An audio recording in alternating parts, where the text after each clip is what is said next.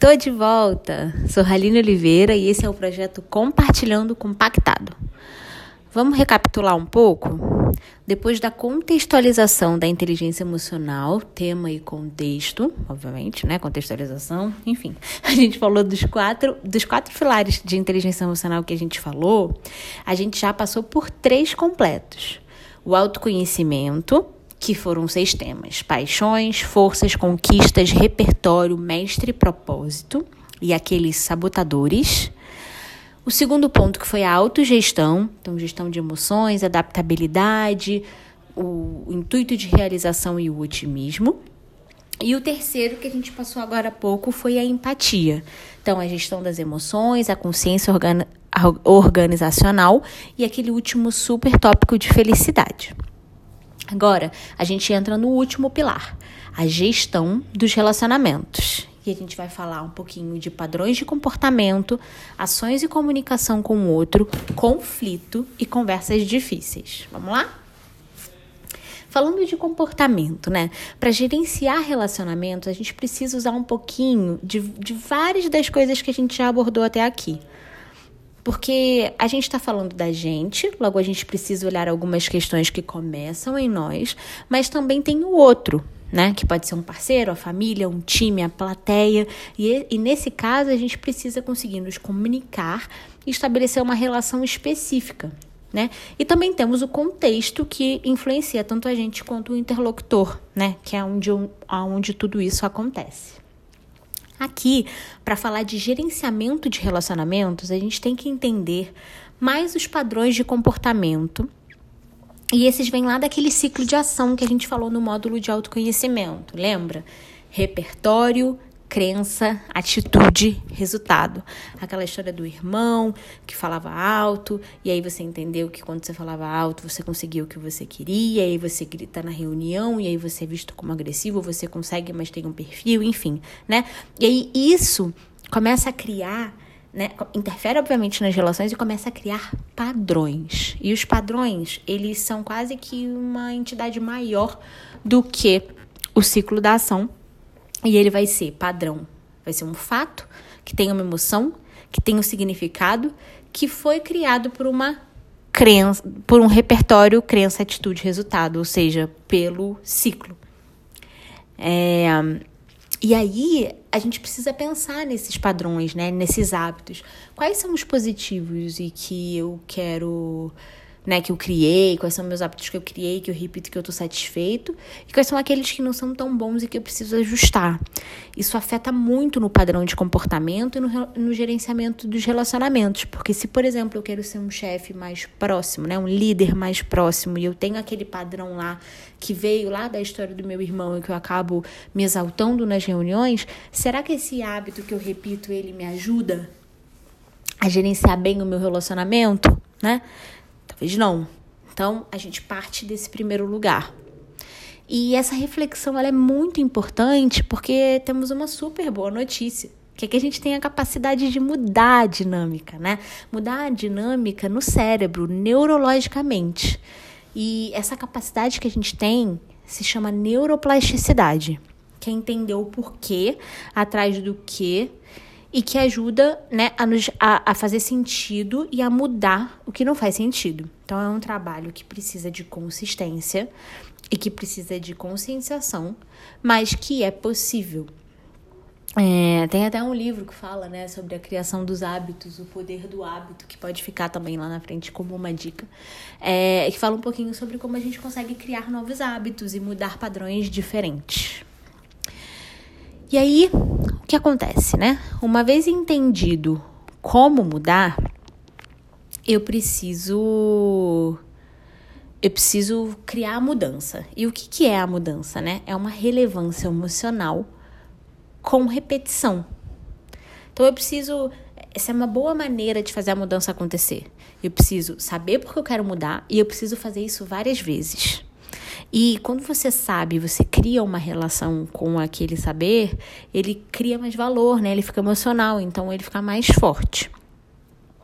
E aí uma tática, assim como aquele PROR que a gente comentou, é a Conquer cria o REN, outro análogo, R-E-I-N, que vai passar pelas quatro etapas: reconhecer, entender, investigar e negociar. Todos para que a gente possa propiciar a neuroplasticidade e fazer mudanças. O reconhecer é o que, que eu quero, qual que é o propósito, né? O, o que, que eu quero mudar, por que, que eu quero mudar. O entender, ele, ele parte da significação e ele chega na preparação. Então, eu vou fazer um novo hábito. Puxa, que sabotador que vai me pegar aqui? Puxa, será que, que táticas que eu vou criar para garantir que eu vou conseguir, depois de reconhecer e entender, executar bem essa mudança? O I é o investigar então, investigar as razões, né? O que, que eu ganho, o que, que eu perco. É, a gente fala do eu, eu mesmo e Irene. Tô brincando, né? Eu mesmo, eu mesmo e Irene. É, é me, myself and I. Que é um exercício que a Conquer faz no curso, que é você brincar ali de de advogado do diabo. Senta você e você mesmo com o juiz, que também é você, na mesa, e você mostra o lado, o lado A, o lado B, e você, na, na, na posição, na terceira posição, define quais são os argumentos mais fortes. Para que, que serve isso? Para você investigar é, como é que a sua balança tá em relação a esse ponto? Se você está preparado para fazer essa mudança, é, sabendo o que vai pegar para positivo e o que vai pegar para negativo. E finalmente o N do REM, que é o negociar, que é para trabalhar justamente com esses percalços, né? As exceções é, e criar principalmente uma automotivação. E o que é uma automotivação, né? É um motivo para ação. A motivação nada mais é do que um motivo para ação. E aí eu negocio comigo que eu tenho esse motivo para ação e aí eu me sinto motivado. Eu já sinalizei quais são os percalços e tento. É, eles deram um exemplo super interessante de, ah, eu quero parar de beber refrigerante, por exemplo. Ah, eu quero parar de beber refrigerante, então eu vou levar sempre um suquinho quando eu for é, sair porque eu já me adianto da sensação de querer tomar uma coisa e em vez de querer beber só água, eu vou beber o suquinho que eu levei, né? E aí tudo em cima da repetição. E aí depois desse ponto de padrões de comportamento, a gente entra em ações e comunicação com o outro. E aí tem três pontos interessantes a abordar aqui quando a gente fala desse tema. O primeiro são os tipos de relação. É, existe uma uma metáfora que a gente pode fazer de relação da relação tênis e da relação frescobol, fazendo paralelo com o esporte. Uma relação tênis, né, uma relação de jogo de tênis é aquela relação super competitiva em que você ganha quando o outro perde, né? Quando você acerta a bolinha no ponto fraco daquele adversário, né, daquele daquela pessoa com a qual você está jogando. Então, a grande, o grande exercício aqui é conseguir encontrar os pontos fracos e acertar lá. Já o frescobol, ele tem uma dinâmica diferente, ele tem uma dinâmica mais esportiva, de que se ganha quando se joga junto, quando a bolinha não cai. Né? E aí você pode até ter um jogo um pouco mais pesado, onde você né, dá uma cortada, mas para o outro pegar, e aí você volta a dinâmica e por aí vai. Então é super importante que você tente, nas suas ações e na comunicação com o outro, sempre criar relações tipo frescobol né, para que no final seja uma coisa agradável, leve e que todos os dois lados ganhem, né? E para isso a gente precisa do segundo ponto, que é sobre a parceria, né? Que é o elevar o nível da conversa. É, não é, ai, você disse isso, foi um absurdo. É, eu falei, você falou X e eu entendi Y. Foi isso que você quis dizer? Isso ajuda a diminuir ruídos de comunicação e que a gente consiga elevar o nível da conversa para uma construção positiva. E o terceiro ponto é, são os combinados, né? Então a gente tenta ter um tipo de relação frescobol, a gente cria uma parceria levando o nível da conversa e a gente combina algumas coisas, que é o terceiro ponto.